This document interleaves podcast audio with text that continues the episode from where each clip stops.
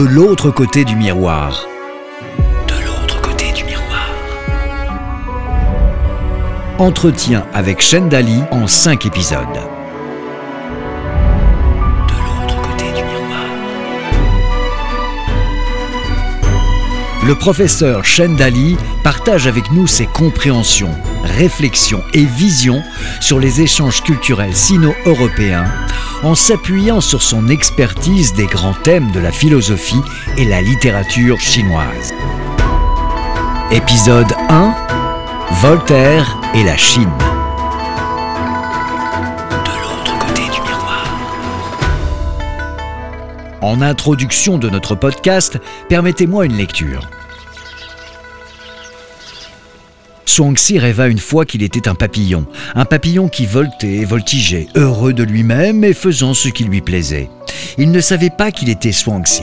Soudain, il se réveilla et il se tenait là, un Xuanxi indiscutable et massif. Mais il ne savait pas s'il était Xuanxi qui avait rêvé qu'il était un papillon ou un papillon qui rêvait qu'il était Xuanxi. Entre Xuanxi et un papillon, il doit bien exister une différence. C'est ce qu'on appelle la transformation des choses.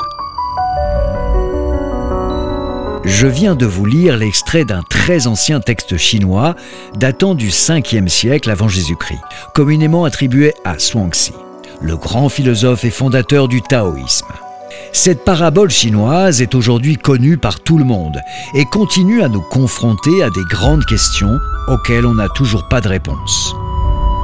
En France, en particulier à Paris, capitale de la mode, Zadig et Voltaire renvoient à un créateur de mode très connu en Chine, ce n'est certainement pas un hasard. Car Voltaire, oui, le nôtre, notre philosophe des Lumières, a été influencé par cette histoire du rêve du papillon qui tente de révéler la nature du monde.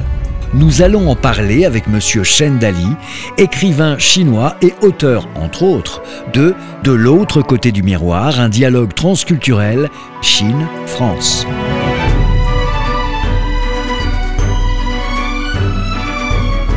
Monsieur Chendali, bonjour. Merci de nous accueillir chez vous, encore une fois. Nous allons parler ensemble quelques heures du siècle des Lumières, mais avant, s'il vous plaît, avant de nous asseoir autour des, micros que nous avons installés chez vous, encore une fois, merci hein, de nous avoir permis de prendre nos aises et d'installer notre matériel. Est-ce que vous pouvez nous raconter brièvement, euh, en guise d'introduction à notre discussion, pour quelles raisons vous avez choisi de parler de Voltaire, la figure majeure Lumières. Comme vous l'avez très justement indiqué, la figure majeure des Lumières, Voltaire, aurait découvert le taoïsme et le confucianisme et y aurait puisé des éléments concrets intéressants. D'accord. Si Leibniz a été influencé par euh, la pensée chinoise classique pour euh, élaborer son harmonie préétablie, Voltaire, lui, reste un des penseurs européens qui s'est intéressé très tôt à la culture chinoise, car il a puisé directement de l'inspiration dans la littérature populaire des dynasties Ming et Qing de la Chine. C'est la raison pour laquelle j'ai choisi comme thème de mon exposé Voltaire et la Chine. Eh bien, merci pour cette introduction, merci ce choix de thème sur Voltaire. Installons-nous autour des micros confortablement. Allez-y, asseyez-vous, je vous en prie. Euh, nous apprenons, c'est vrai, en France très tôt à l'école que le siècle des Lumières est la période du XVIIIe marquée par un grand développement intellectuel, culturel également, mais pas seulement en France, partout en Europe.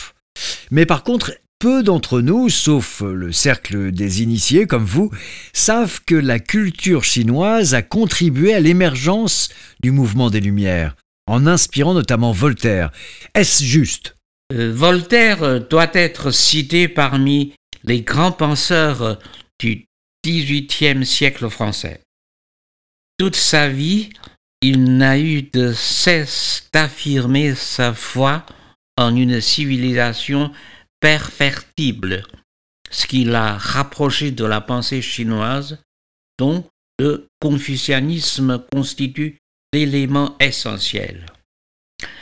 Dans le chapitre 7 de Zadig ou la destinée, Voltaire fait parler en chinois l'homme de Kampalou, c'est-à-dire l'homme de Pékin, lequel met en valeur Li et Tien, qui signifie la raison et la lumière naturelle. Aux yeux de Zadig, écrit Voltaire, l'homme de Caté est le plus raisonnable de tous, incarnant l'esprit chinois. D'accord, monsieur. Vous affirmez donc que Voltaire s'est rapproché de la pensée chinoise très tôt.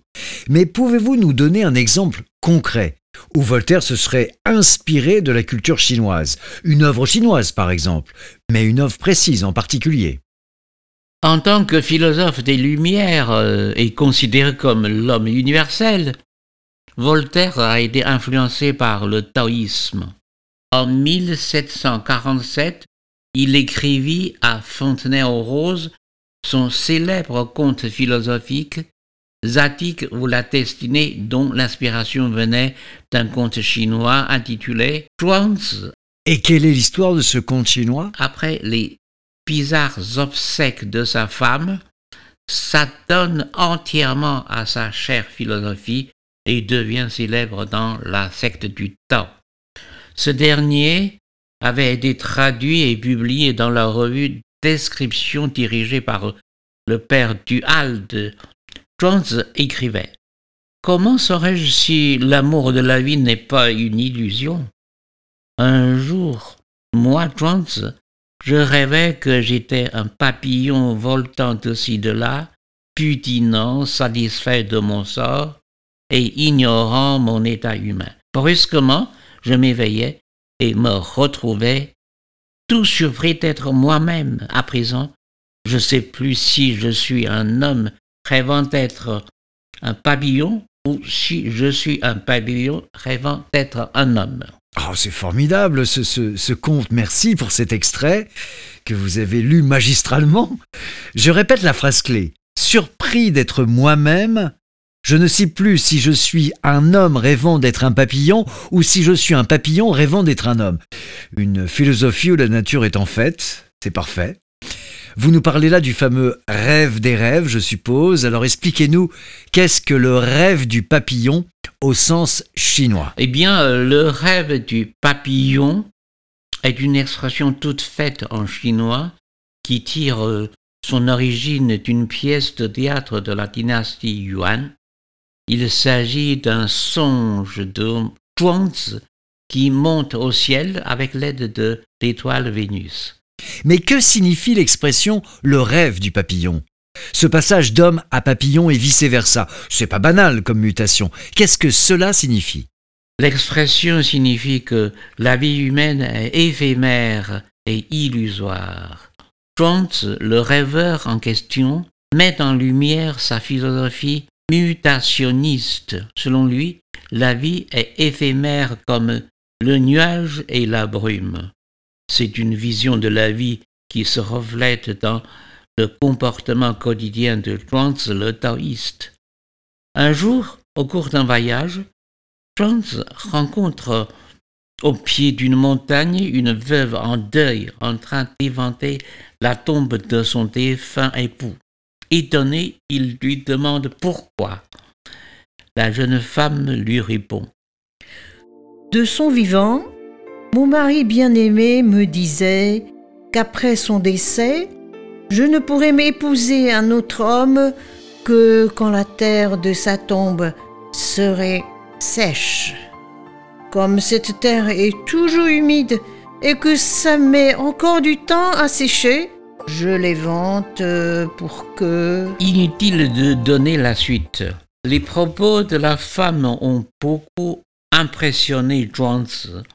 À son retour à la maison, l'idée lui vient de tester sa propre épouse qui lui a toujours juré fidélité et dévouement. Jones simule donc la mort. L'épouse met alors le philosophe dans un cercueil. Mais la dame trouve en rien dedans un bel amant et décide de l'épouser.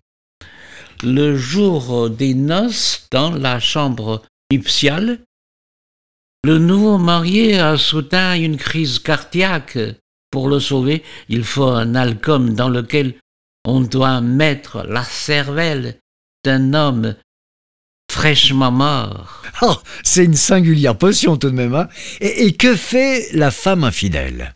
Sans hésiter, la femme se met à casser le cercueil de son ex-mari à l'aide d'une hache pour chercher la cervelle. Juste à ce moment, le philosophe se réveille et prend en flagrant délit sa très fidèle épouse une hache à la main. Mais c'est un scénario de série d'épouvante. c'est horrible. Et comment Voltaire a transposé cette histoire de prélèvement de cervelle du mari trompé, découpé à la hache? Voltaire a lu ce conte et a repris l'épisode de la veuve dans son propre conte critique Zatig ou la destinée, lequel raconte le rêve du papillon. Zadig ou la destinée? Je me souviens très bien voir étudié ce conte au lycée. Par contre, j'en connaissais pas l'origine chinoise. Voltaire appelle son conte Zadig une histoire orientale. C'est ça. Ce sont les, les tribulations d'un jeune prince nommé Zadig. Sous la plume de Voltaire, Zadig abandonné par sa fiancée Azora, une femme infidèle et difficile à vivre. Un jour, Azora revient d'une promenade et dit à Zadig, son mari, J'ai été consoler la jeune veuve Khosrou qui vient d'élever un tombeau à son époux près d'un ruisseau. Elle a promis de demeurer à ce tombeau tant que l'eau du ruisseau coulerait auprès. Mais deux jours après la mort de son époux, avec empressement, elle a commencé à détourner le ruisseau. Et Azora éclaté en violent reproche contre la jeune veuve. Mais Zadig est très malin. Il décide de tester la fidélité d'Azora en faisant le mort comme Zhuangzi, le taoïste chinois. On annonce bientôt le décès de Zadig à Azora. La jeune épouse pleure en s'arrachant les cheveux et jure de mourir devant le tombeau de Zadig. Cador, un ami intime de Zadig, vient consoler Azora. La dame tombe vite amoureuse de lui et les deux jeunes gens deviennent amants. Au cours d'un dîner, Cador a pris tout à coup un mal de rate si aigu qu'il ne peut s'apaiser que par l'application d'un nez coupé sur un corps mort la veille. En voilà un remède bien étrange. Hein. Alors, Azora n'hésite pas une seconde, puis prend un rasoir pour au tombeau de Zadig qu'elle arrose de ses larmes avant d'approcher la lame du nez de son mari étendu au fond du cercueil. Zadig se relève soudain. Madame, le projet de me couper le nez vaut bien celui de détourner un ruisseau. Pour finir, Zadig répudie la femme et s'adonne à l'étude de la nature, tout comme le philosophe chinois Zhuangzi auquel il emprunte le thème de l'absurdité du monde humain pour dénoncer le mal moral. Très bien, vous venez de démontrer en effet le, le parallèle entre deux contes qui a inspiré la plume de Voltaire, mais après cette démonstration, quelle est votre interprétation à vous, monsieur Chendali Ici, il s'agit d'un thème de la littérature comparée, phénomène de l'interférence culturelle entre la Chine et l'Europe, qui nous permettrait de bien comprendre l'autre.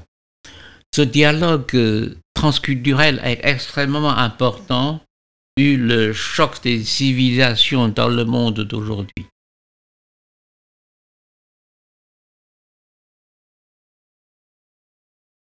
Le fait que Voltaire s'est intéressé au rêve du papillon de Zhuangzi trouve que la pensée taoïste a influencé certains philosophes européens. En France, la conception taoïste de l'univers a été révélée aux Français par le Tao de Jing, c'est-à-dire le livre du Tao et de sa vertu. Ce classique chinois en 5000 caractères du à est à l'origine du taoïsme qui prône le retrait de la société humaine afin d'atteindre le Tao. Pouvez-vous, s'il vous plaît, monsieur, nous définir le Tao rapidement? Selon les taoïstes chinois, tout l'univers est en mouvement continu de flux et de reflux, tout une vie sans créateur. Aujourd'hui, cette théorie permet aux gens de reconsidérer la thèse sur le Big Bang dans le sens de l'idée de mouvement créatif continu.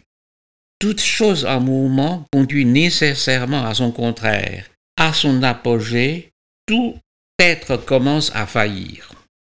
Il en résulte une défaillance prématurée qui n'est pas conforme à l'ordre du temps. Cette conception n'est pas difficile à comprendre. Par exemple, quand on arrive au sommet de la montagne, on est obligé de descendre. Il en est de même pour la vie de l'homme. Ne dit-on pas en français? La coupe déborde. Bref, tout démontre que Voltaire a subi l'influence confucéenne de la morale sociale de Confucius et de la conception de la vie de Lao Tzu. Monsieur Chen, Zhuangxi n'a pas été le seul auteur chinois qui a inspiré notre Voltaire national. Le rêve du papillon n'est pas la seule histoire chinoise qu'il a reprise. Vous racontez dans votre livre votre investissement dans les relations entre la Chine et la France, y compris dans des périodes difficiles, voire glaciales. Vous avez d'ailleurs organisé en Chine un colloque international sur Voltaire avec au programme L'orphelin de Chine. À cette occasion, Outre un forum à divers ateliers, nous avons procédé à une représentation de l'orphelin de la Chine de Voltaire dans sa version chinoise. Et cela d'une façon fort originale. Racontez-nous quelques détails. Qu'est-ce qui fait que c'était original pour vous? Il s'agissait d'une mise en scène, ou plus précisément de trois mises en scène, par trois troupes de théâtre chinois. C'est donc une sorte d'interprétation théâtrale comparée. Le jour du colloque consacré à Voltaire, la représentation eut lieu dans un vieux théâtre datant de la dynastie Manzhou qui possédait deux scènes séparées. Au lever du rideau, la troupe du théâtre municipal de Tianjin joua les deux premiers actes de la pièce quand arriva le troisième acte, les spectateurs furent invités à tourner leur regard sur la seconde scène située en face de la première. La troupe de l'opéra local de la province du Rebé prit le relais jusqu'au dénouement de l'histoire. Cette façon originale de jouer en chinois une pièce écrite par Voltaire amusa beaucoup les spectateurs. Ah, j'imagine, en effet. Mais vous avez parlé de trois mises en scène différentes. Quelle est la troisième? Le soir même, on retrouva l'histoire de l'orphelin, mais cette fois-ci dans sa version classique chinoise et représentée par une troupe d'opéra de Pékin. Ce fut donc une mise en scène trois en un, une fusion de deux civilisations en quelque sorte. Pourquoi Voltaire s'est-il intéressé à une histoire pareille? L'orphelin de la Chine de Voltaire. Et pourquoi il l'a transplanté en France? Quel est le sens de sa démarche, selon vous? La tragédie L'orphelin de la Chine de Voltaire a été créée en 1655 à la Comédie française. L'auteur a puisé son inspiration dans un recueil d'opéras chinois traditionnels compilé sous la dynastie de Yuan, dynastie mongole, qui a régné en Chine de 1280 euh, à 1368. Euh, il s'agit là de l'une des dix grandes tragédies classiques chinoises. L'orphelin de la famille Zhou, seule œuvre du dramaturge Ju Jinxiang passé à la postérité. Très bien, je comprends, c'est clair, mais pourquoi Voltaire a-t-il transplanté en France une histoire de la Chine, qui est quand même à l'époque un pays de l'Orient très très très lointain? Rappelons que nous sommes au XVIIIe siècle. Eh bien, dans une lettre à son protecteur, le maréchal duc de Richelieu, Voltaire expliquait L'idée de cette tragédie me vint, il y a quelque temps, à la lecture de L'orphelin de Chao, tragédie chinoise traduite par le père de Prémar, qu'on trouve dans le recueil que le père Duhalde a donné au public. Cette pièce chinoise fut composée au XIVe siècle sous la dynastie même de Gengis Khan. C'est une nouvelle preuve que les vainqueurs tartares ne changeaient point les mœurs de la nation vaincue, dit Voltaire. Ils protégèrent tous les arts établis à la Chine, ils adoptèrent toutes les lois. L'ouvrage est supérieur à tout ce que nous faisons alors. Et à quand remonte cette histoire qui a donc inspiré Voltaire?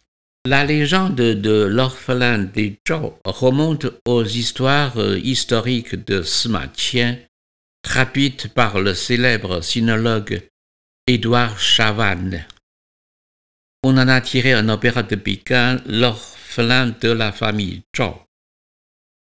L'histoire se passe dans la Chine antique à l'époque des printemps et automnes, au 7e siècle avant notre ère. Au duché de Qin, petit royaume de l'époque, le ministre de la Sûreté et de la Justice du nom de Guo persécute Zhao Dun, le premier ministre, un homme droit, influent du temps du vieux roi décédé et fait tuer ainsi que tous les membres de sa famille. C'est expéditif, en effet. Vraiment tous? Il n'en reste qu'un, un enfant appelé Zhao. Le bourreau cherche partout pour en finir avec ce dernier rejeton.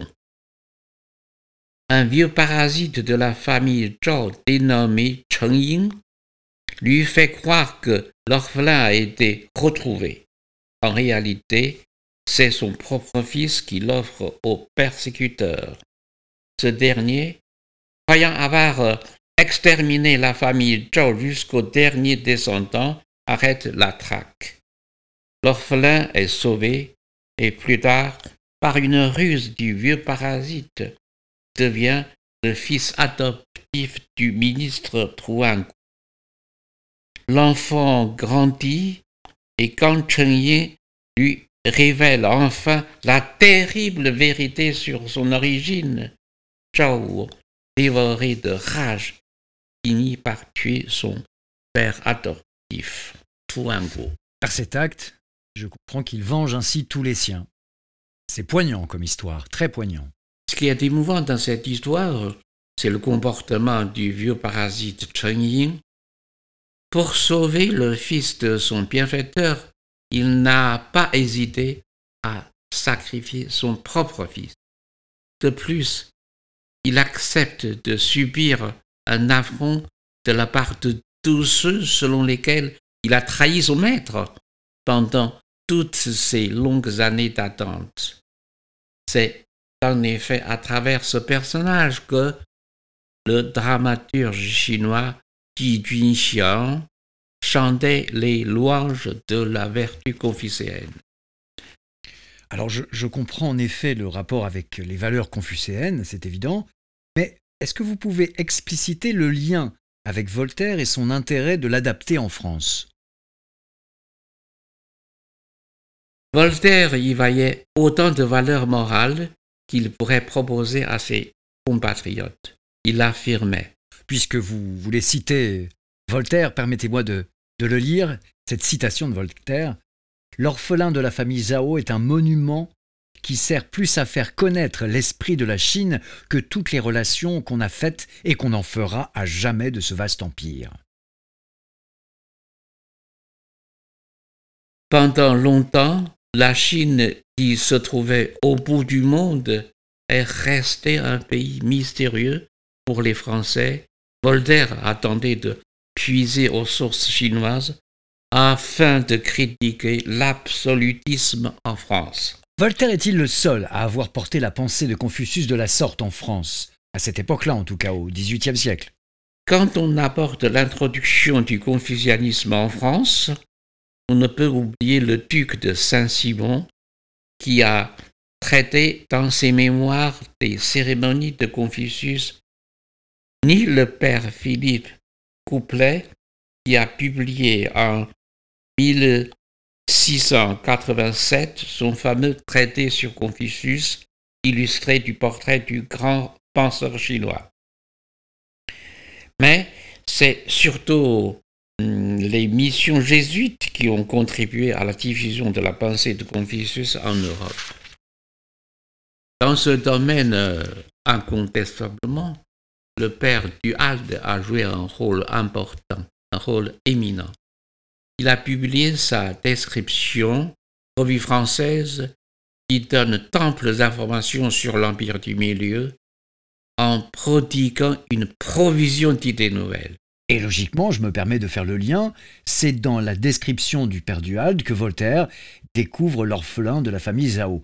Je comprends maintenant le cheminement, la, pensée philosophique de Voltaire, qui est quand même le, penseur des Lumières, aurait-elle ainsi nourri ses élans de, progressiste Car, euh, vous savez mieux que moi, Voltaire est une personnalité engagée, il combat l'obscurantisme toute sa vie, il est désireux de, prodiguer le savoir à tous et de lutter contre toute forme de préjugés. Toute sa vie, Voltaire n'a eu de cesse d'affirmer sa foi en une civilisation perfectible.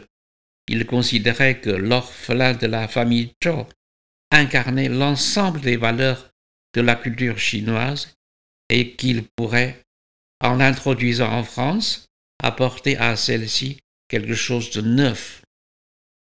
Si l'orphelin de la famille Zhou l'a tant intéressé, c'est que cette pièce lui permettait de critiquer une certaine vanité de la civilisation française de l'époque, comme le danger de la métaphysique.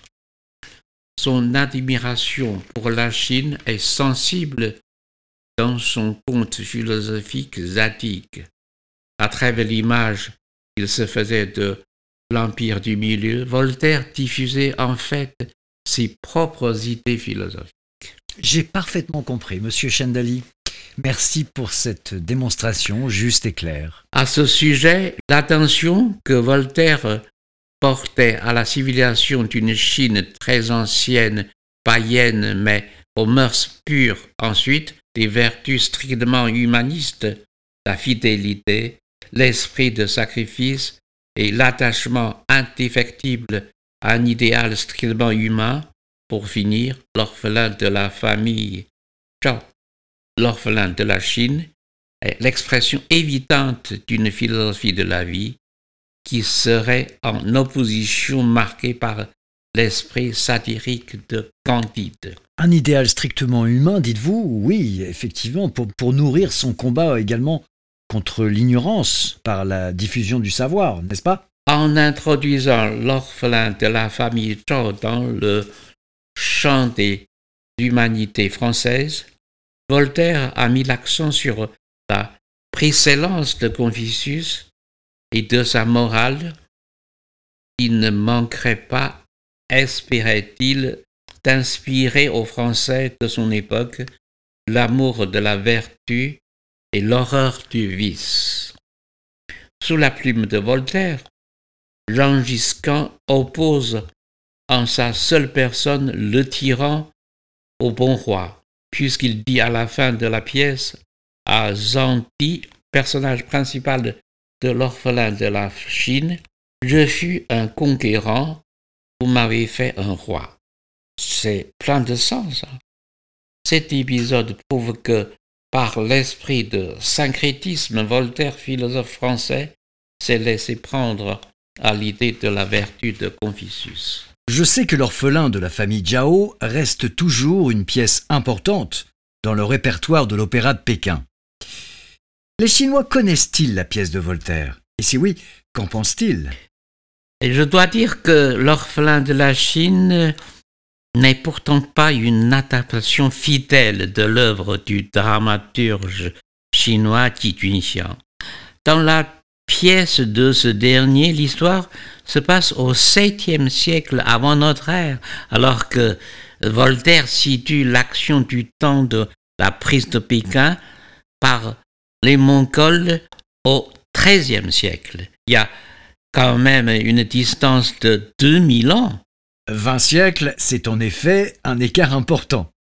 Est-ce que vous voulez bien replacer le déroulé de l'action dans cette adaptation libre, donc, de Voltaire? Jean Giscard a résolu d'exterminer la dynastie vaincue en en massacrant jusqu'au dernier rejeton. Or, ce rejeton a été sauvé par le mandarin Zanti et son épouse Idame qui l'ont substitué à leur propre enfant, tout comme l'a fait le lettré confucéen Cheng Ying dans l'orphelin de la famille Zhou. Le subterfuge est découvert et le couple condamné à mort. À ce moment critique, Jean Giscan reconnaît en l'appel Idame celle qu'il a aimée sans espoir autrefois il la somme soit de se donner à lui, soit de mourir avec son mari Zanti. À ce moment, c'est-à-dire le moment où la belle va se donner la mort, que se passe-t-il? Le tyran mongol intervient. Gagné par la grandeur d'âme du couple confucéen, il finit par pardonner. Voltaire termine ainsi sa tragédie illustrant le triomphe de la conception confucéenne. Finalement, l'adaptation libre de Voltaire, qui a pris des libertés avec le temps, comme vous l'avez souligné, a conservé l'essentiel. En effet. D'ailleurs, j'imagine que Voltaire n'est sans doute pas le seul auteur à avoir eu recours à cet artifice pour adapter une œuvre afin de faire passer ses propres idées. D'ailleurs, Avez-vous un exemple d'adaptation dans la littérature chinoise qui fait appel au procédé qu'a utilisé Voltaire? La façon dont Voltaire adapte librement, si librement, une œuvre chinoise classique pour véhiculer ses propres pensées, ses propres opinions, me fait penser à un moine poète chinois qui s'appelle Su Shu et qui, vers la fin de la dynastie Qing, traduisit Les Misérables de Victor Hugo d'une manière créative. C'est-à-dire, euh, ce moine révolutionnaire, puisqu'il avait pris part à la révolution de 1911 dirigée par le docteur Suyassien, n'offrait au public que les six premiers chapitres du roman de Victor Hugo. Le reste de la traduction n'étant qu'une transposition de son cru. Avait-il conservé l'héroïne des Misérables, la fameuse Cosette? Dans la version chinoise, Cosette s'appelle Gong la Jolie, c'est-à-dire la fille de Confucius. N'est-ce pas amusant que Su Chou recourt à l'orpheline de la France pour faire sauter la féodalité séculaire en Chine? C'est amusant, oui, et c'est très touchant car cela a du sens également. Un sens fort, qu'en pensez-vous? Voilà un bel exemple dans l'histoire des échanges culturels entre diverses nations du monde. Vous dites dans votre livre que Voltaire est un confucéen français. Après notre discussion, je comprends. Votre position est juste. Quelle est aujourd'hui la place du confucianisme dans la société chinoise? Et selon vous, que peut apporter le confucianisme à notre monde d'aujourd'hui, à notre temps présent? Je profite de cette occasion pour vous dire que le confucianisme n'est pas une religion comme le bouddhisme d'Orient. C'est un malentendu que les Occidentaux le qualifient de religion, alors que la pensée de Confucius n'est autre qu'une idéologie qui a influencé la civilisation de la Chine jusqu'à nos jours. La preuve, la vie quotidienne de Chine est imprégnée des enseignements de Confucius. Confucius préconisait la grande communauté basée sur le jeûne, c'est-à-dire suprême vertu, ou si vous voulez, la vertu d'humanité. Il rêvait de réaliser ce qu'on peut appeler vraiment la grande union du monde, la fraternité, la fraternité universelle, un avenir meilleur de l'humanité.